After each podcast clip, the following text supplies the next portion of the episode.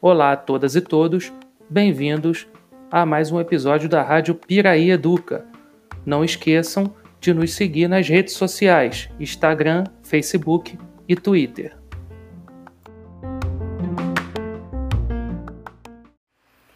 Olá a todas e todos, estamos aqui mais um episódio da Rádio Piraí Educa.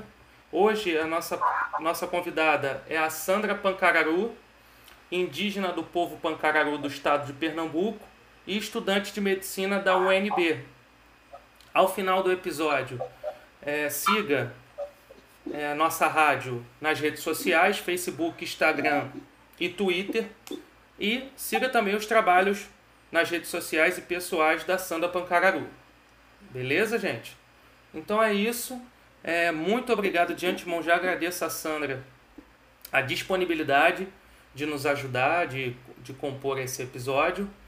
E eu queria saber um pouco mais da história pessoal da Sandra, é, você, o seu povo e os pancararus. Se você puder falar pra gente.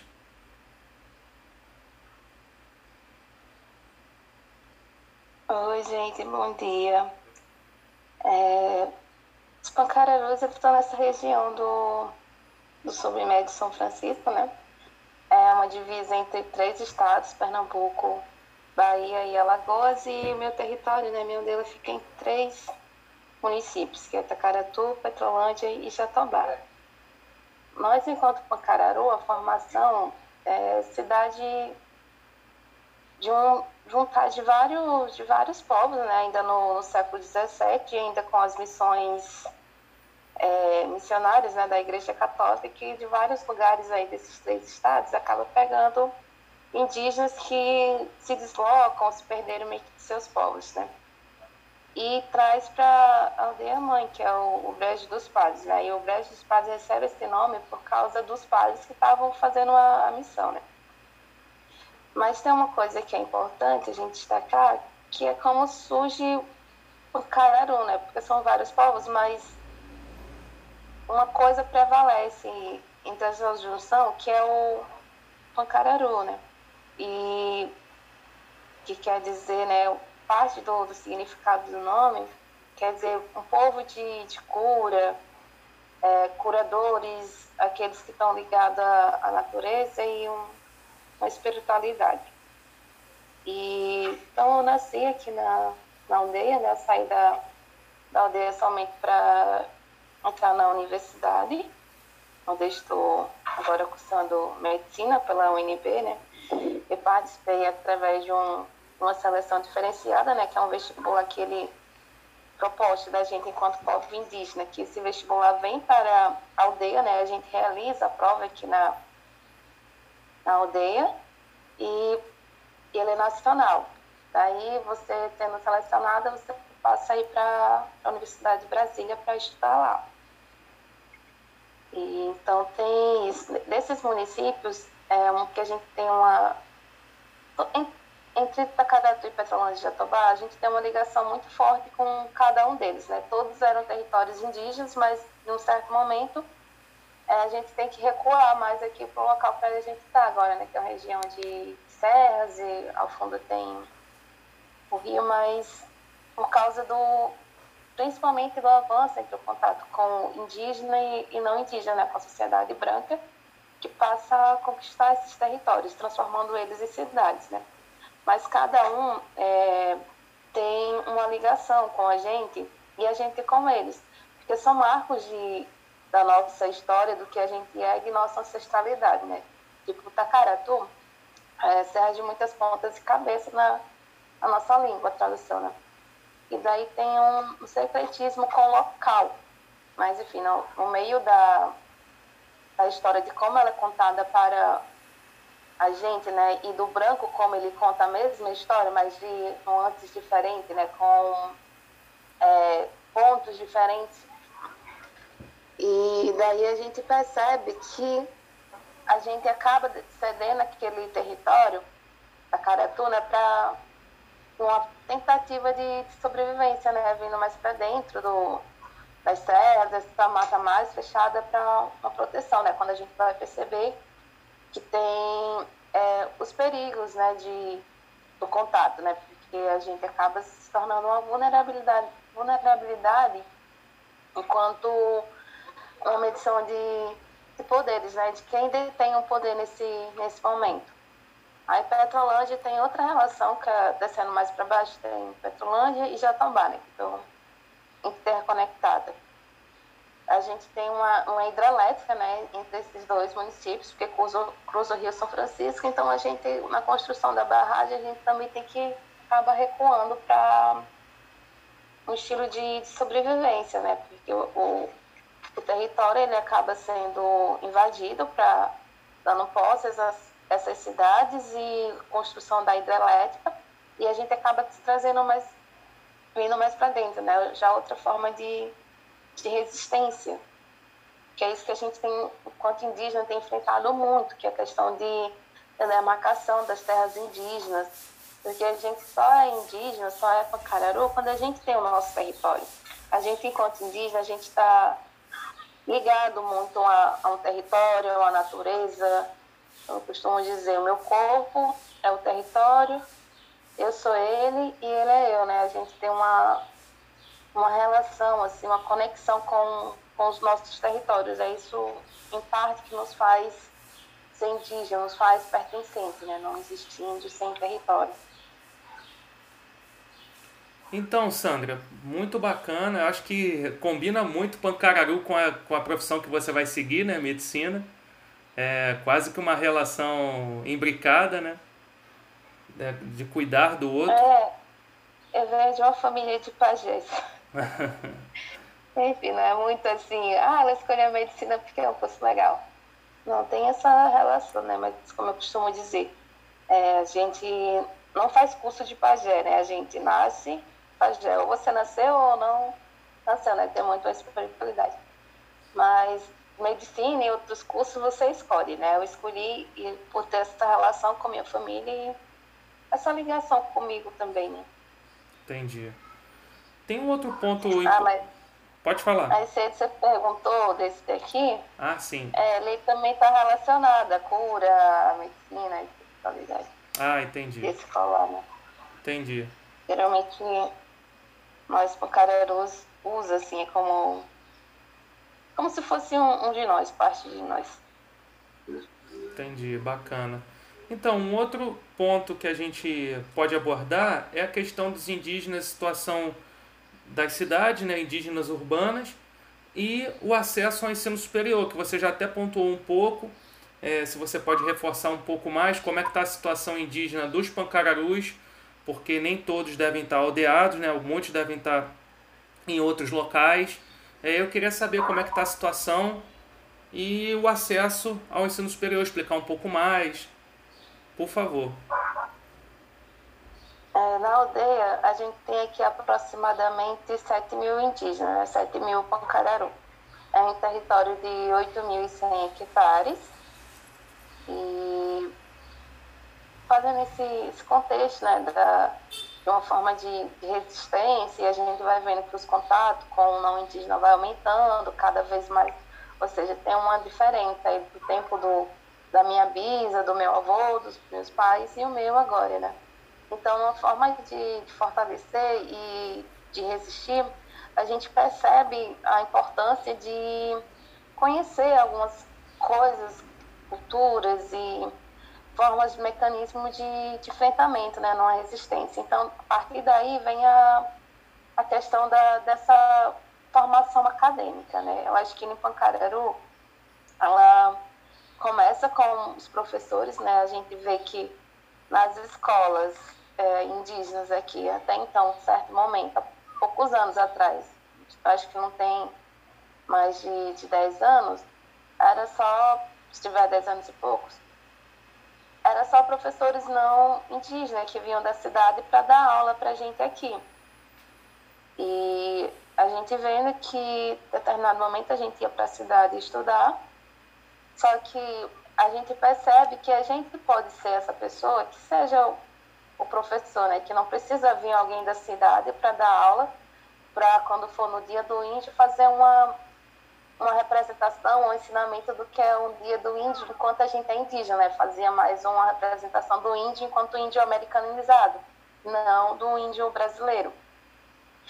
Daí começa os professores, né? Vem pessoas que tinham se formado no ensino médio, magistério, essas coisas assim, e passa a reivindicar da, do governo uma formação acadêmica, né, que seja para professores, para daí a gente ocupar esses espaços, para dizer para o município, para o Estado, que a gente quer se empoderar desse espaço, né, quer ocupar esses espaços.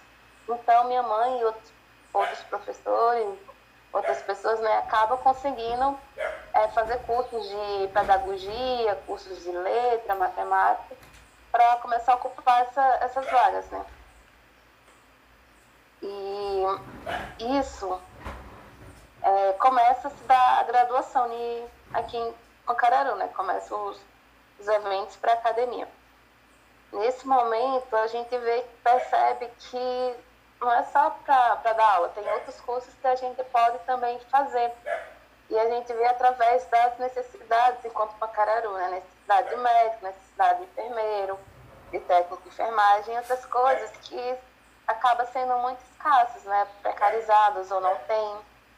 Porque, de certa forma, um tempo atrás, é, as políticas de saúde para a gente, enquanto Macararu ou outros povos, eram dadas somente por campanhas, né? Campanhas de vacinação, mutirões de atendimento, mas não uma coisa contínua e gradativa, né? De fortalecimento ou então de, de entendimento de uma relação é, de, um, atendimento ocidentalizado com um cultural, né, com um do, com um do indígena, do seu universo indígena, da sua cosmovisão, enquanto ser, enquanto a sua saúde tradicional indígena, suas práticas de saúde, né, que a maioria das vezes é o conhecimento que, que vem de fora, né, não tem uma união do que a gente conhece aqui, é mais um, como é que eu vou te dizer, uma uma imposição do, do meu conhecimento enquanto branco que veio aqui ensinar o português, que é dessa forma, a matemática, ou então da minha imposição enquanto médico, enquanto enfermeiro, do que eu aprendi na academia, e não dando uma valorizada na, nos costumes, no, nas práticas e as relações do, do povo. Né? Então a gente vê essa necessidade de ocupar esses espaços de fazer uma academia como forma de resistência. Então, nossas lideranças, entre outros, acaba conversando com o governo, pedindo propostas. E nessas propostas a gente acaba criando em algumas universidades vestibulares específicos, porque para mim seria difícil ir até Brasília fazer o vestibular da UNB. Eu, então, um parente do, do norte ia até a UNB só para fazer o vestibular sem entendimento se iria passar ou não e aí tendo um determinado gasto. Então, a gente, em conversa, a gente pensou e falou, olha, UNB, UFSC, entre outras universidades, seria melhor e mais interessante e eficiente que vocês, enquanto universidade, viessem até os territórios e aplicassem a prova. Daí a gente abrange mais indígena, dá mais oportunidade. E esses, quando aprovados, selecionados no processo de seleção do vestibular, vão para as universidades. E nesse momento, né, a gente acaba, mais uma vez, fazendo uma, uma conquista.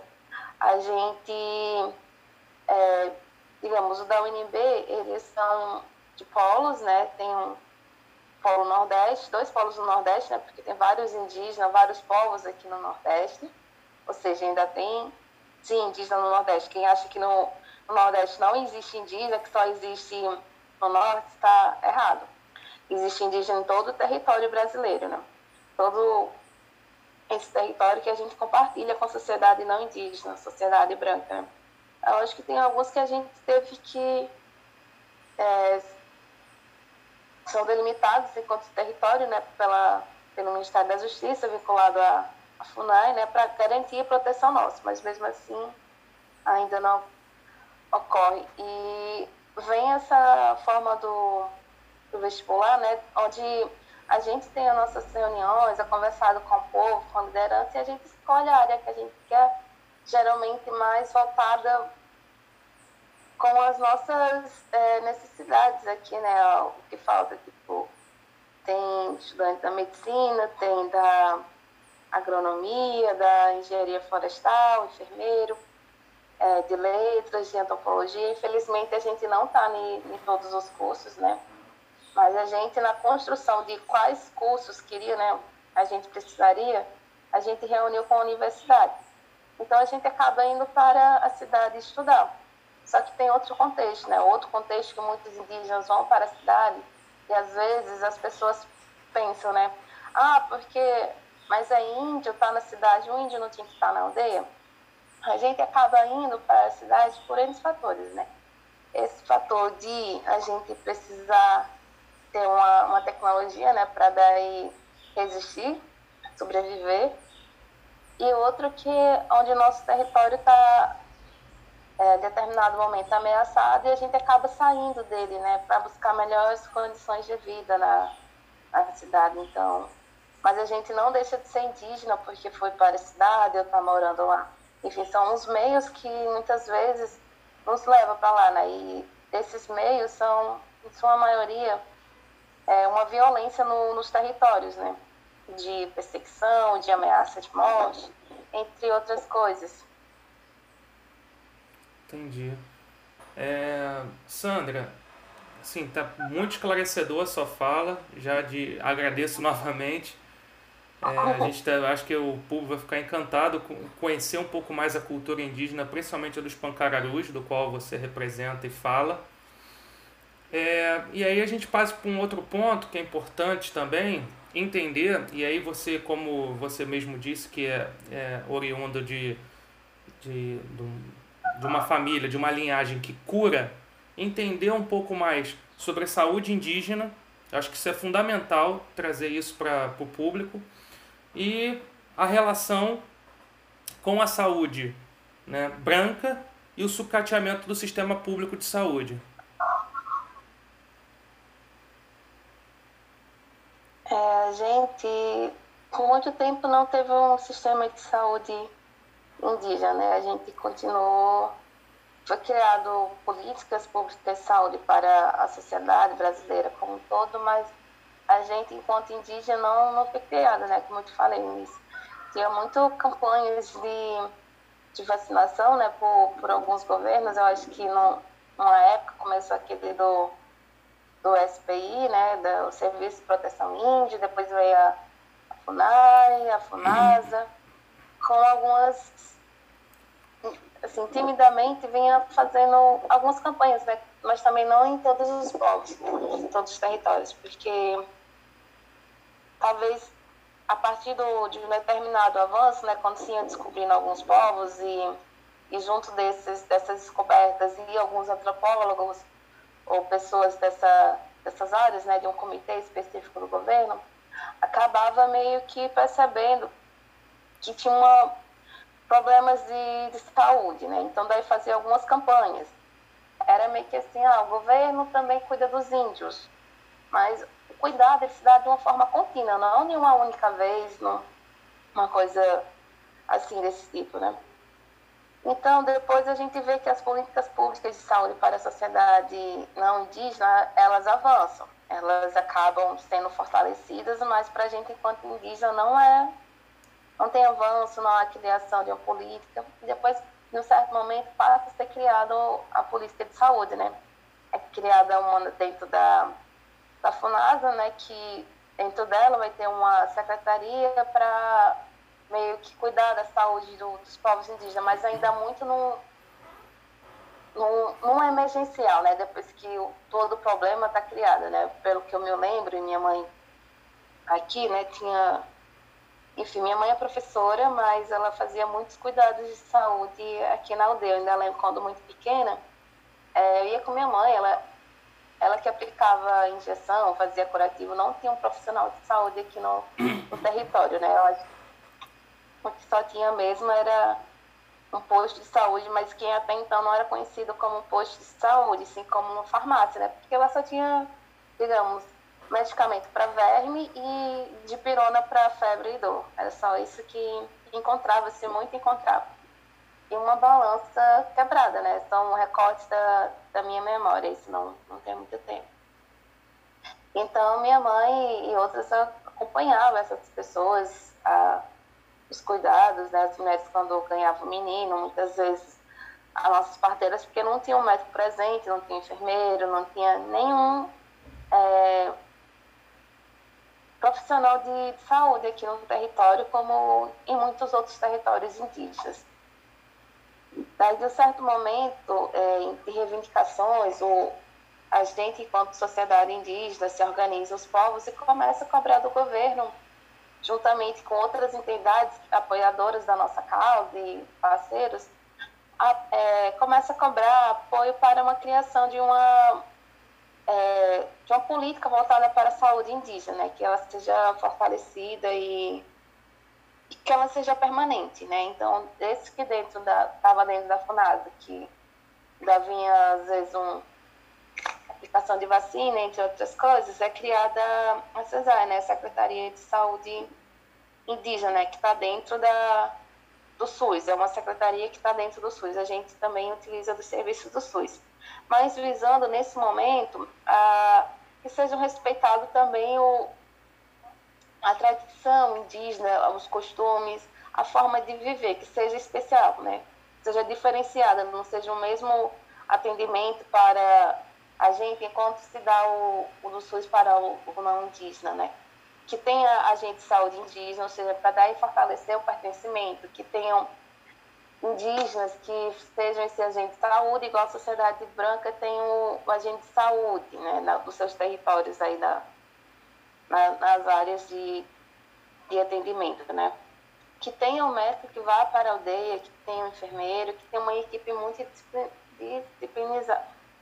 disciplinizada e diferenciada, né? Que respeite as tradições, os costumes e a forma de entendimento, né? Porque muitas vezes, mas isso não acontece como um todo, né? Por mais que esteja uma política bonita lá no papel, às vezes não acontece. A gente vê que na sociedade branca a gente percebe que tem uma política para gestação, né? De aconselhamento familiar, onde você vê que tem, ah, vou te passar o anticoncepcional, vou fazer a esterilização da mulher. E enquanto indígena, essa prática ainda não é, varia de povo para povo, né? Tem povos que não querem, porque querem que só a população cresça, né? Então a forma como a gente vê a saúde indígena tem que ser tem que ser diferenciada, né? Não imposto aquilo que eu tinha com faculdade. Né? Tem outros momentos da história que a gente vai perceber que diante dessa toda forma de conquistar o território, né, veio várias epidemias, dentro delas ainda muito forte, né, em, em algumas, é, que acaba nos trazendo os agravos à, à, saúde, né? Uma saúde que até então a gente não tinha contato com alguns patógenos, né? Que a gente só adquiriu a partir do contato com a sociedade não indígena, né? Ainda tem muitos casos de sarampo, casos de tuberculose, pneumonia, e em outras épocas outras doenças, né? Então, acaba-se que algumas doenças que até então não existiam na aldeia passam a existir por causa do, do contato de violência com o não indígena, né? E, então, é, a gente vê que precisa sempre ter um, um, diálogo, uma conversa, né?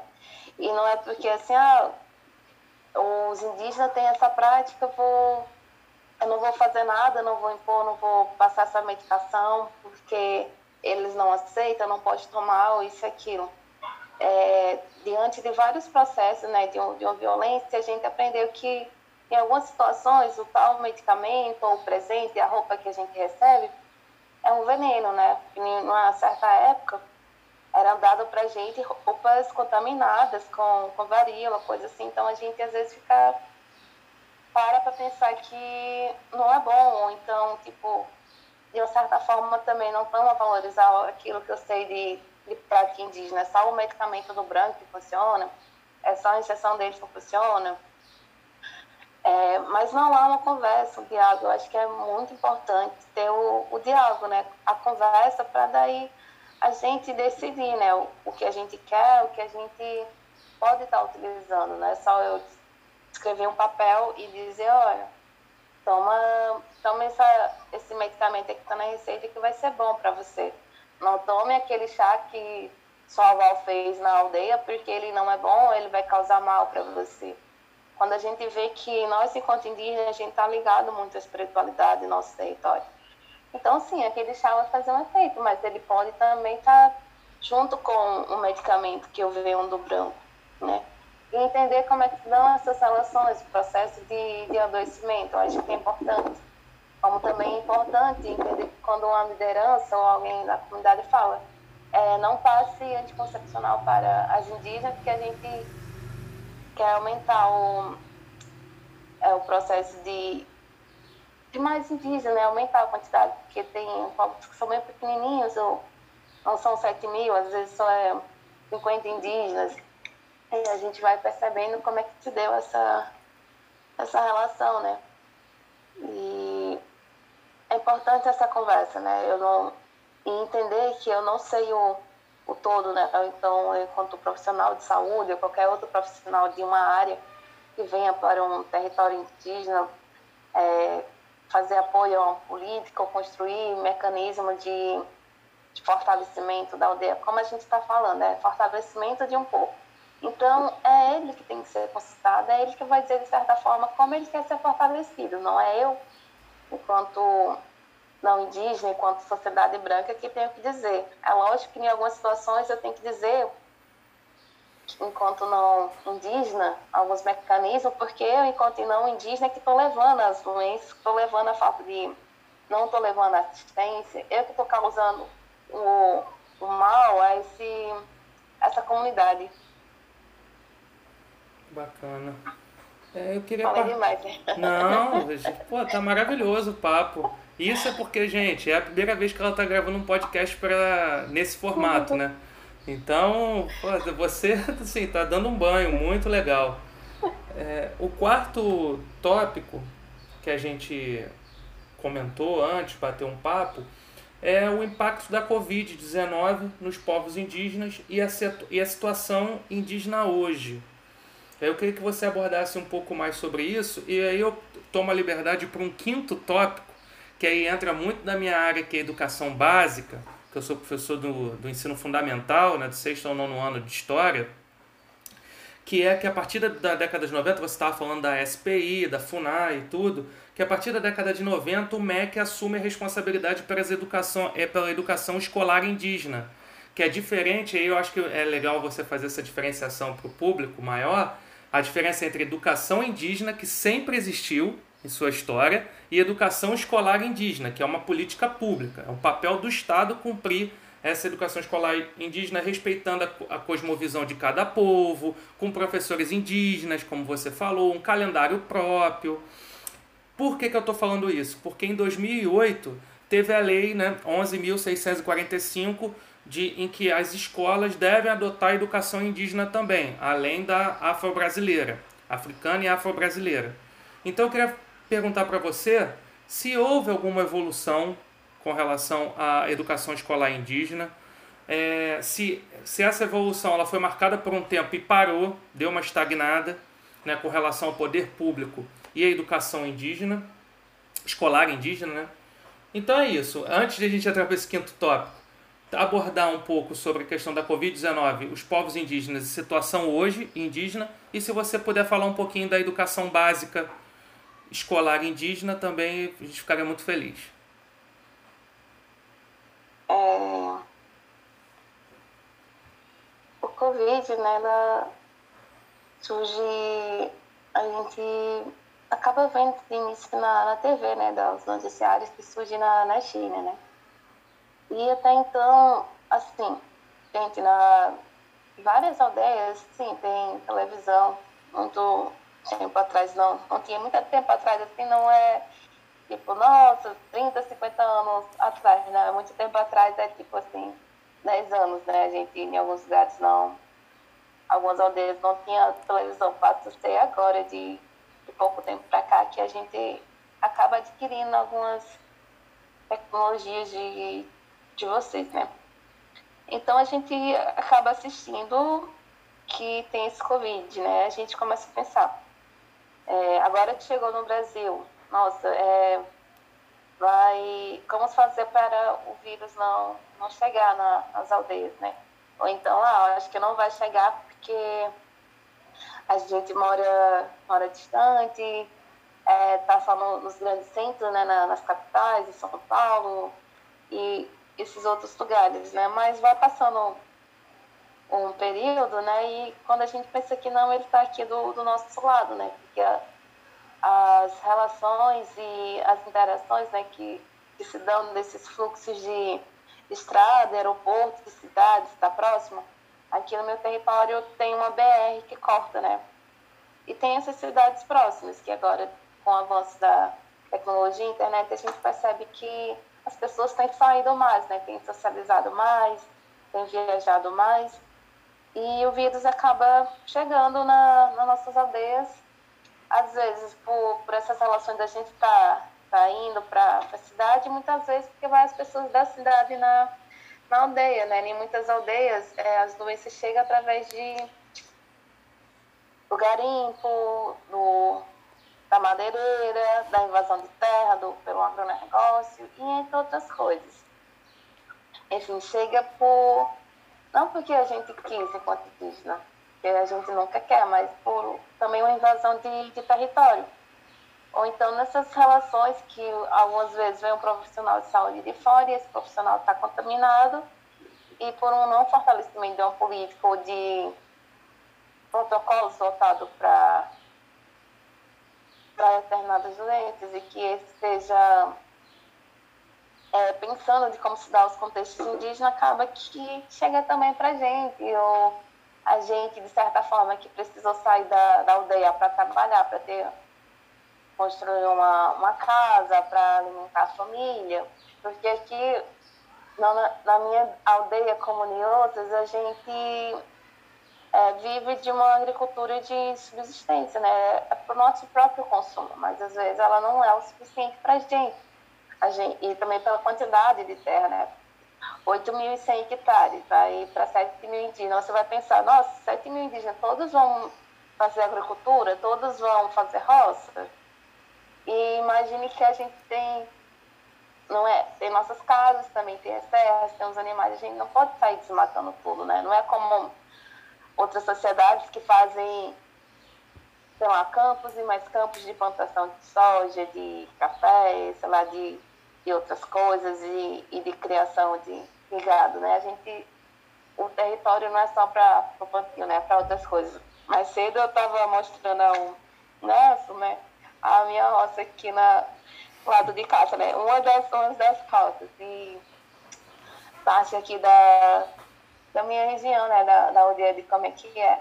Então, se você perceber, não, não é voltado para uma cultura é, de produção para para a industrialização, é para o nosso consumo, para a nossa sobrevivência. E também é respeitado o tempo da, da natureza, né? Não estou contando o ano inteiro. Então, se você vê que tem esse crescente, as áreas de preservação que tem a mata fechada, que tem serras, que a gente também tem é, deixar para os animais, a gente não produz isso tudo, né? A gente precisa sair para fora. E saindo para fora, a gente acaba se expondo. A gente não deixa de ser indígena. Aí a gente vê que tá mais difícil lá na, na cidade por causa da pandemia.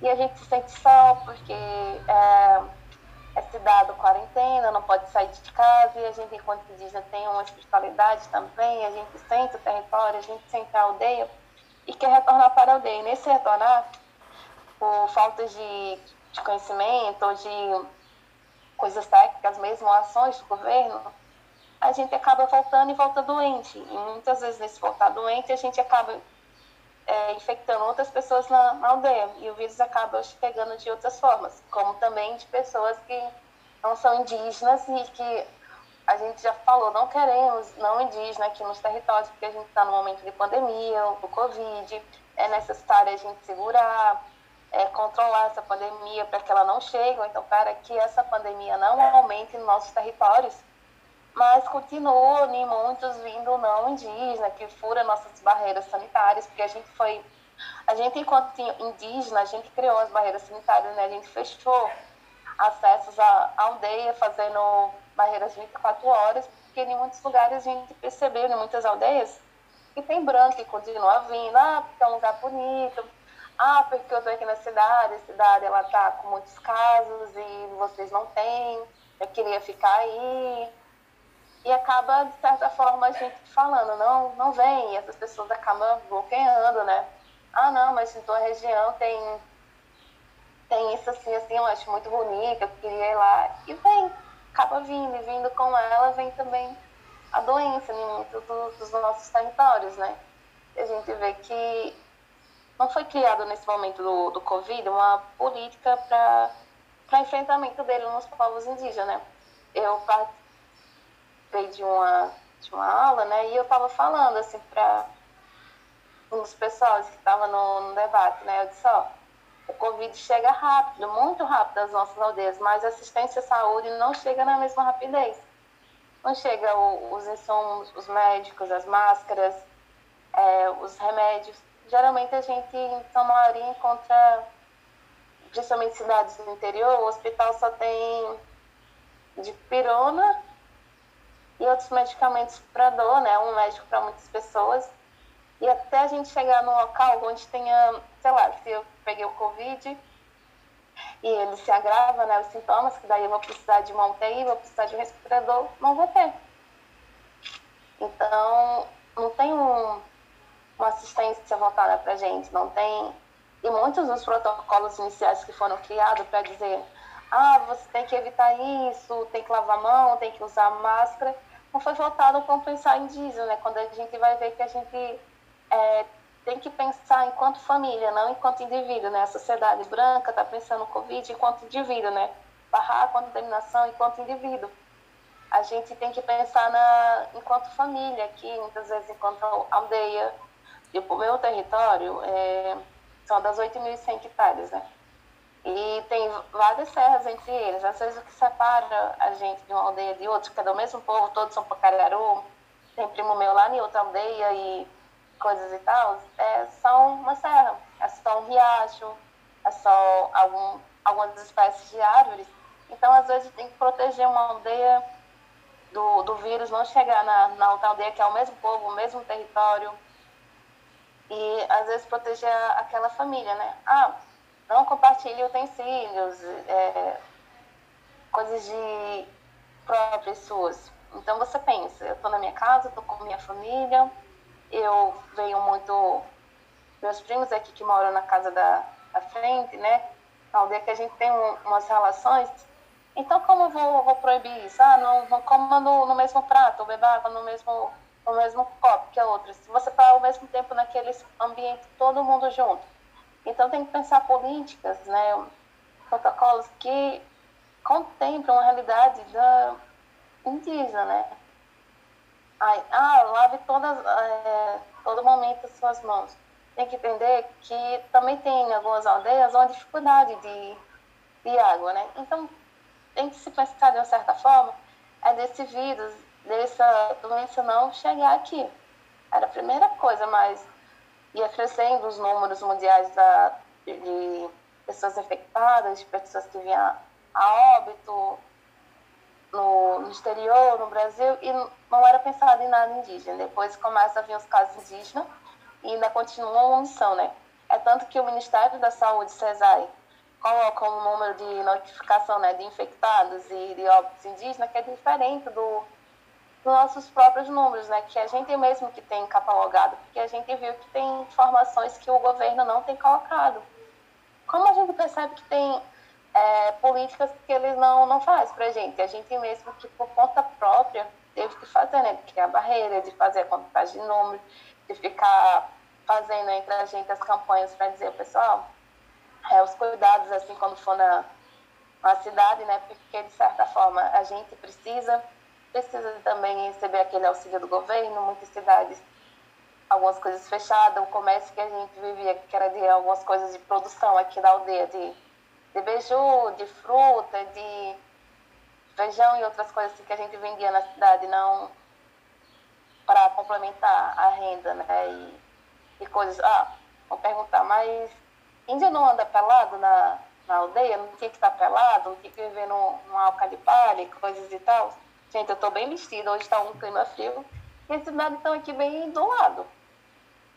Ah, uma roupa não é só uma proteção para, para um clima de inverno, de, de verão ou coisas e tal. Também é uma proteção para o meu corpo, né? Porque a gente acaba perdendo aquela inocência, né? Do, de, tipo, não ver o corpo como uma sexualidade, né? E daí, pelo contato do, do não indígena estar próximo, assim, a gente tem que se proteger, porque é, é visto já como sexualidade. Então, é importante a gente ter esse, esse contexto. Então, sim, ando vestida de, de roupa. Agora, outro tipo de roupa, né? Que não, antes a gente as gerações aí dos meus avós e meus pais fizeram outro tipo de roupa, não era tanto um. Enfim, nas nossas tradições a gente usa outras roupas, outros adereços, né? Que não, acho que talvez pergunte, né? É uma índia, mas ela não tem. Não tá usando cocá, não tá usando coisas de pena, de, de brinco, assim, de, sei lá, sementes. A gente percebe, né, que nossa situação só tem tem vindo muitos problemas, né? Problemas que já existiam antes, enquanto demarcação de terra, enquanto uma precarização da saúde, continua, né? Agora estou mais intensificado por causa da, da pandemia, né? Que a gente vê que tem avanços que a gente estava tentando, né? Enquanto políticas não não conseguimos, né? Teve que parar por causa desse desse cuidado e olhar que a gente precisa dar agora para a aldeia, para os nossos territórios, para evitar que chegue o Covid, né? Mas outras coisas acabam vindo. Continuam ainda as invasões de terra, continua ainda outras problemáticas que não, não falta, não tinha assistência, né? Faltava essa assistência, né? Tanto que muitas medidas do governo é, e de outras coisas acabou não, não tendo, né? A gente veio a pandemia, continuam ainda os problemas de saúde, e dentro deles doenças crônicas que acabam sendo bem presentes e persistentes, né? Tem uma alta prevalência no, na maioria dos povos, né? Por causa de uma mudança de, de seu hábito de vida a partir do, do cotidiano, né? Que a gente acaba também consumindo muita coisa de fora, não porque a gente quer de uma certa obrigação, né? Mas é que é imposto, a gente para sobreviver, a gente acaba abrindo mão de, de algumas coisas que a gente fazia antes na, na aldeia, né? E acaba se transformando, né? Mas não deixa de, de ser indígena por estar usando um celular, uma roupa, um calçado, coisa do tipo, né? Por ter uma televisão em casa, por ter uma geladeira, né? Ontem eu estava tava pensando, né? Eu lembrei da, da minha avó paterna, da casa dela, e minha avó, ela conheceu a televisão pouco tempo depois, né? É, já na, na sua velhice. E eu lembrei, né, da casa dela, do fogão de lenha dela lá, da, de onde ela colocava as carnes, né, onde ela pendurava. E que agora é diferente na minha casa, né? Eu tenho, tenho uma geladeira aqui na minha casa, tem energia elétrica. Eu tempo não tinha energia elétrica, mas agora tem mas os mesmos problemas de invasão de terras, de demarcação de nossas terras que não, não são demarcadas, ou então de medidas do, do governo aí, principalmente desse governo atual, que a gente percebe que tem provocado muito a violência contra nós indígenas, né? Tem incentivado, se pratica a violência para nós. Aqui mesmo no, no meu território, é, ano passado, né, escolas, áreas da, da gente de plantio foram queimados, foram cortados árvores e árvores, enfim, populações de, de água, né? Porque tem aldeias que tem, tem água, né? Chega água encanada. Outras é só pela nascente. E, e outras, como a minha, não tem água nenhuma, é só por carros pipas, né? A água da, da chuva, quando vem, que vem na, na cisterna. E a gente vai vendo que tem um, um uma desassistência, né? O, o, rio é bem próximo da, da casa minha, da, dá para ver, assim, parece que você vai dar um pulo assim dar um timbugo nele, mas, mas não, você ainda tem que andar alguns quilômetros e a água não chega. Aí você vê que a água desse rio chega para agrovilas, né? Produções, produção de, de mangueira, de coqueiro, disso e daquilo, para produzir para vender para fora. E a gente que está aqui do lado, que é o dono do território, não, não tem, né? Tem uma hidrelétrica aqui do lado, mas a energia que chega aqui também é uma energia fraca, né? Em várias aldeias que tem muitos muitas quedas de energia, né? Teve um momento que é, o pessoal estava tendo as aulas à noite, né? De vez em quando, grande parte das vezes a energia caía, o pessoal ficava às escuras na, na aula. E a questão da, da saúde, né? Que não, que não é pensada como todo para os povos indígenas, políticas de, de cuidar do território. A gente mesmo, enquanto indígena, tem que fazer a nossa própria defesa do, do território, né, como muitos outros povos, né, que foram criados os guardiões da floresta, e a gente acaba ameaçando nossas vidas, né, os nossos lideranças estão ameaçados, né, às vezes nossa cabeça, nosso corpo, nossa vida vale bem menos do que uma cabeça de, de gado, né, porque é, em busca do, do território, né, o, o não indígena, o branco, ele quer e quer mais o território indígena porque não é explorado, porque a terra é boa para cultivo, a terra é boa para a criação de gado, ela é boa porque tem o minério, ela é boa porque tem madeira. E quando você vai ver, o, a não, a cidade não indígena já, em sua maioria, já tirou tudo daquilo da, da terra que tem que tirar e agora está buscando as nossas terras, né, os nossos territórios. E, e olha que a não indígena já roubou tanto, tanto território da gente, né? Já já matou tantos nossos, né, que a gente vê, né, às vezes eu visito algumas cidades e eu vejo que tem lá, né, você chega na praça central de determinada cidade, tem um grande bandeirante, um negócio assim, aí ele é tido como herói, e eu vejo que né, em histórias assim das cidades, né, eu tiro aqui pelas, pelos municípios próximos dos meus e, e de outros, que sempre falam, ah, aqui era um território indígena, mas agora nossa cidade, eu não sei quantos é, anos, tipo 100, 200, X anos aí, aí você vai ver que foram pessoas é, que tiveram que matar o, os meus, né, os indígenas, para fazer aquela cidade, para construir ela. E construiu, construiu, e agora quer vir de novo esse outro território, construir dominar ele. Então fica uma situação de, de muita violência e desassistência, sabe? É meio que uma, uma perda da, da humanidade, é como se a gente também. Eles vissem a gente como se não fosse humanos, fosse um animal, um selvagem, qualquer outra coisa. Então, muitas vezes, eu digo em sua maioria, né?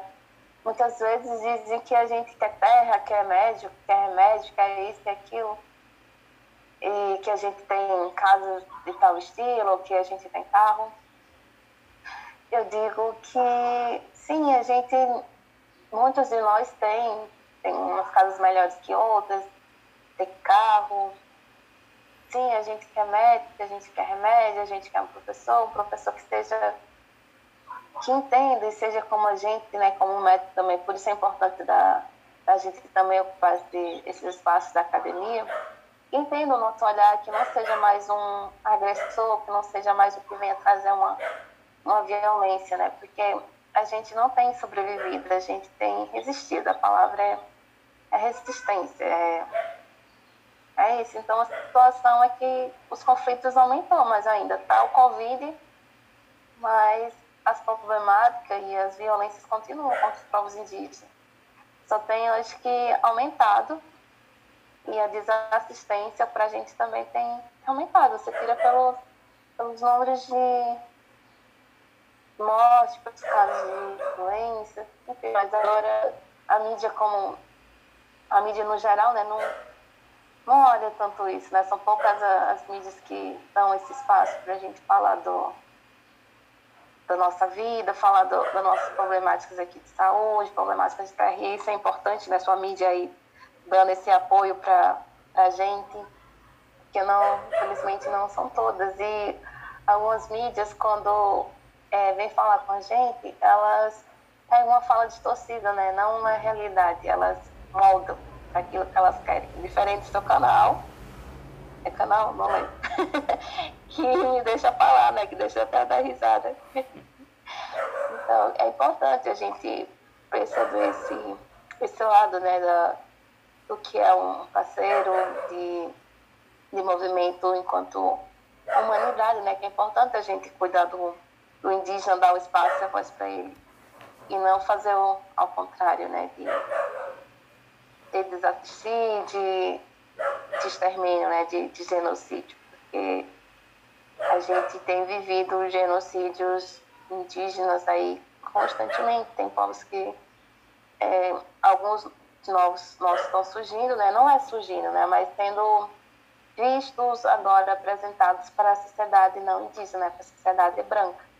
Mas ao mesmo tempo que povos têm surgido e para vocês, que para nós eles sempre existiram, né? Mas o porquê de muitas vezes responder é para uma proteção, né? E em contrapartida, outros de nós têm, têm sumido. Tem povos que estão extintos pelas doenças, pela pandemia, pela, pelos madeireiros, pelos garimpeiros, pelas águas contaminadas, pela falta de assistência. Foi uma aula a fala hoje da Sandra. E aí eu queria que ela partisse para as considerações finais, divulgando também outros trabalhos, suas redes sociais, né? lembrando para que vocês nos sigam na Rádio Piraí Educa, todas as nossas redes sociais, Instagram, Facebook e Twitter. E vou deixar com a palavra a Sandra para fazer suas considerações finais. Muito obrigado, Sandra. É, nesse momento da, da pandemia, né, a gente criou algumas campanhas para auxílio, né, porque muitas meios que a gente utilizava para subsistência acabou sendo meio que interrompido. Também porque teve o aumento do, dos agravantes aqui na, nas aldeias, né, nos territórios. Então, a, a POIME, né, que é a Articulação dos Povos Indígenas do Nordeste para é, Minas Gerais e Espírito Santo, está com a campanha. Vocês podem acessar o, depois aí a, o Instagram deles, a página no Facebook. Né, a gente tem uma campanha de vaquinha né, para arrecadar fundos e daí distribuir entre a as aldeias do Nordeste, Minas Gerais e Espírito Santo, né? A gente também, enquanto indígena, que é, algumas parentes que já tinham domínio, assim, de, de costura, né? Fizemos é, algumas é, máscaras para distribuir entre a população, mas como vocês veem, somos um número grande e também falta insumos né, para comprar tecido e comprar outras coisas mais de proteção e cestas básicas que não chegam aqui no nosso território, né? Então, quando chega de assistência do governo é muito fraca. Então, se vocês puderem estudar através da essa campanha da POIME, como também a campanha da, da COIAB, né, que é do Parentes do Norte, da ATRIB, né, que é a Articulação dos Povos Indígenas do, do Brasil, né, que vai estar com todos os indígenas do Brasil, e também no, na, na página da da vocês vão encontrar o número real de casos de, de Covid, de, de infectados, de, de óbitos, né? Infelizmente, muitos óbitos de muitos anciões. E a gente precisando nesse momento da, da ajuda de vocês, né? Para essas coisas básicas, que para a gente é, não é tão básico, né? Para a gente é uma coisa gigante, é, é enorme, né? Que é a falta de, de alimento, a falta de coisas de prevenção básica, né? Principalmente quando a gente precisa deixar a aldeia e, ir na cidade, né? Para fazer qualquer outra coisa, até mesmo para buscar a saúde, né? Aqui em Pancararu, os casos de Covid que a gente teve foi dos parentes que precisou ir no hospital e sem querer acabou é, se contaminando no hospital. Então, se vocês puderem é, colaborar com essas campanhas, e outra maior ainda, que eu acho que é muito importante, é a difusão desse, desse conhecimento, né, de que o indígena, nós, enquanto indígenas, somos seres humanos igual a vocês, que nossas causas são importantes, que é, a gente só é diferente de vocês enquanto uma cultura, mas a gente também tem os mesmos medos, as mesmas preocupações. Como vocês, a gente precisa de uma assistência em saúde, precisa de que uma educação seja voltada para nós também, que nossos direitos sejam responsáveis, é, sejam ouvidos e garantidos, que nossas terras sejam demarcadas. Então, toda vez que vocês falam com os políticos de, de vocês, né, que, certa forma, é, vocês junto com a gente, vocês não são a maioria que escolhe né, os administradores, governo do, do nosso país, que eles não, não deixem de olhar a gente enquanto indígena que demarque nossos territórios, que pense políticas inclusivas para, para a saúde que é o, e a educação que a gente precisa. E é isso, gente. Nesse momento de pandemia, é importante que vocês fiquem em casa. Não é o momento de visitar as aldeias. Em outros momentos, vocês podem visitar as aldeias, se a gente convidar, né? Em algumas coisas a gente convida vocês. Mas agora, por favor, fiquem nessas casas, fiquem nas cidades. E é isso, vamos nos cuidar para que a gente enfrente essa pandemia e ela acabe o mais rápido possível para nós, povos indígenas, para vocês também. Obrigada.